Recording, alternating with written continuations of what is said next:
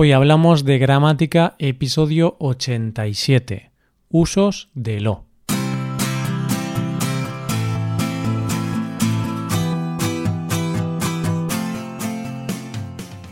Bienvenido a Hoy Hablamos de Gramática, el podcast para aprender gramática del español cada semana.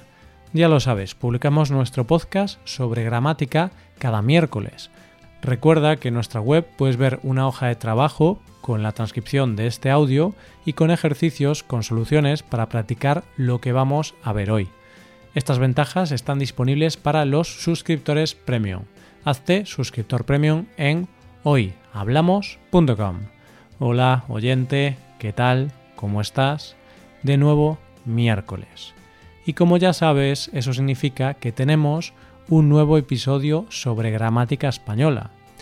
Hoy es el turno de lo una de esas palabras que sabemos que da muchos dolores de cabeza a los estudiantes de español.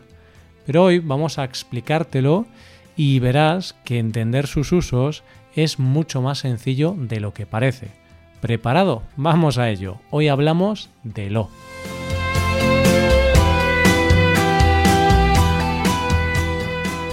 Lo es un pronombre personal de objeto directo y quizá ahora te estás preguntando qué es eso del objeto o complemento directo. Bien, es un complemento que acompaña al verbo y expresa la cosa o persona que recibe la acción verbal. Veamos un ejemplo. Hablo español muy bien. El sujeto, es decir, la persona que hace la acción en esta oración, es yo. Y español sería el objeto o complemento directo. Para comprobarlo podemos sustituirlo por lo. Hablo español muy bien, lo hablo muy bien. Este es el uso principal de lo, objeto directo masculino singular, por lo que podemos usarlo para referirnos a usted y a él. Los es el objeto directo plural, y en este caso lo usaremos para referirnos a ustedes y a ellos. Ten en cuenta que el plural general, que engloba a cosas masculinas y femeninas, es el plural masculino, por lo que en ese caso también utilizaremos los. Vi a María y a Luis. Los vi. Vale, pues ahora vamos a analizar los usos de lo. Entonces, ¿cuándo usamos lo? Usámoslo para referirnos a alguien presente o a personas, animales o cosas mencionadas anteriormente. ¿Has visto el libro de español? No, no lo he visto. Tengo un diccionario de español, pero lo uso muy poco. Usámoslo para referirnos a una información dada antes o después. ¿Sabes que la profesora hoy no viene?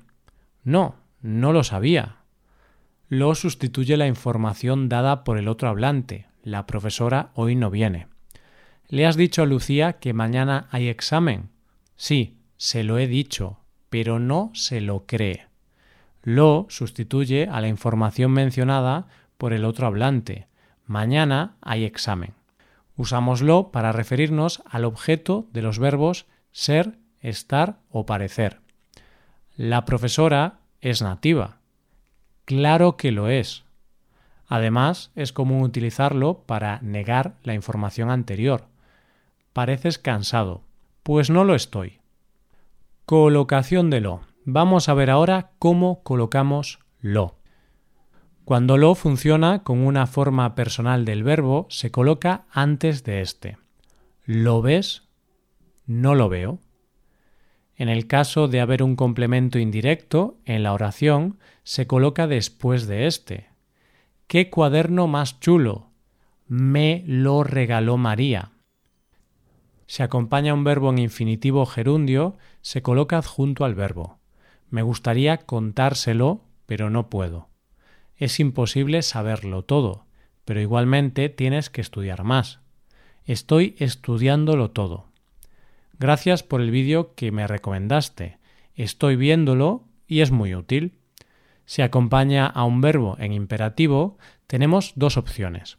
Afirmativo. Se adjunta al verbo.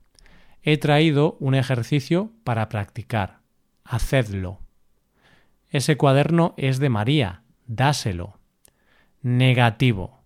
No más objeto directo más verbo. No lo sé. Nadie me ha informado. No lo quiero ni ver. Es horrible. Detalles sobre el uso de lo. Vamos a ver ahora algunos detalles sobre la utilización de lo. La primera cosa que debemos tener en cuenta es que lo es un pronombre y por tanto generalmente funciona solo y no debes utilizarlo con un sustantivo. Un ejemplo de esto sería el dinero lo dejé en la mesa. El es un artículo, acompaña al sustantivo. Sería mejor decir dejé en la mesa el dinero o lo dejé en la mesa. Lo sustituye a el dinero. Sin embargo, en ocasiones podemos usar doble objeto, nombre y pronombre, cuando usamos el objeto al principio de la oración para ser más enfáticos. Yo pago el autobús todos los días para venir a clase. El autobús lo pago yo. Quiero hacer énfasis en que yo soy la persona que paga. Lucía ha escrito el libro. Este libro lo ha escrito Lucía. Quiero recalcar que Lucía es la autora del libro. Con la palabra todo también se suele usar el pronombre de objeto. Lo rompe todo, lo sabe todo, lo quiere todo. Leísmo. En algunas zonas de España, algunas personas utilizan le en vez de lo para el complemento directo. Este fenómeno se conoce como leísmo. Esto está admitido por la RAE si nos referimos a personas. ¿Ves al profesor? No, no le veo. No, no lo veo. Pero no está admitido cuando nos referimos a cosas. Y en ese caso es considerado un error.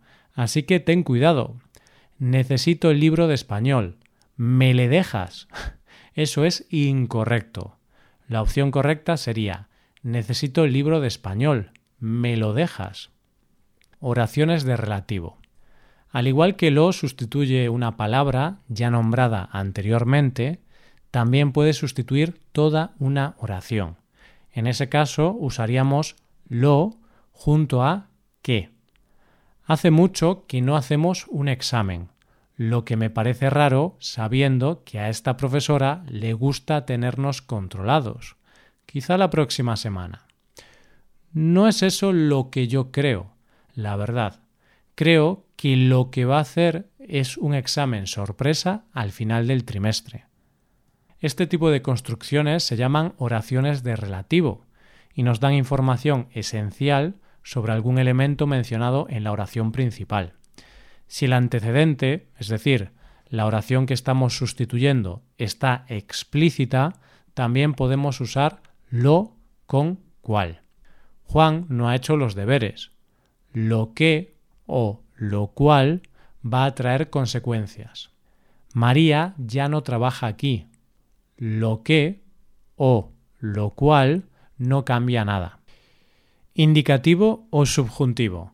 Por último, voy a explicarte cuándo tenemos que usar indicativo y cuándo tenemos que usar subjuntivo con lo. Usamos indicativo cuando la primera frase se refiere a algo o alguien conocido. No sé qué pasará con el examen. Lo que sé es que va a haber problemas. Por otro lado, utilizamos subjuntivo si se refiere a alguien o algo de identidad desconocida. Lo que ella quiera, pero que suceda pronto. Lo que María elija, pero que lo haga pronto. También utilizamos indicativo cuando nos referimos a hechos reales. Siempre hacemos lo que la profesora dice. Pero, por otro lado, usamos subjuntivo si nos referimos a situaciones presentes o futuras consideradas inciertas. Lo que vaya a pasar, que pase lo antes posible. Sea lo que sea, que lo diga ya. Como ves, lo es clave a la hora de dominar el español. Pero, ¿a qué no es tan difícil? Espero que después de este podcast te resulte más sencillo utilizarlo en tus conversaciones en español. Esto es todo por hoy. Ahora puedes ir a nuestra web y puedes hacer los ejercicios con soluciones para practicar y aprender esta gramática. Para acceder a este contenido tienes que ser suscriptor premium.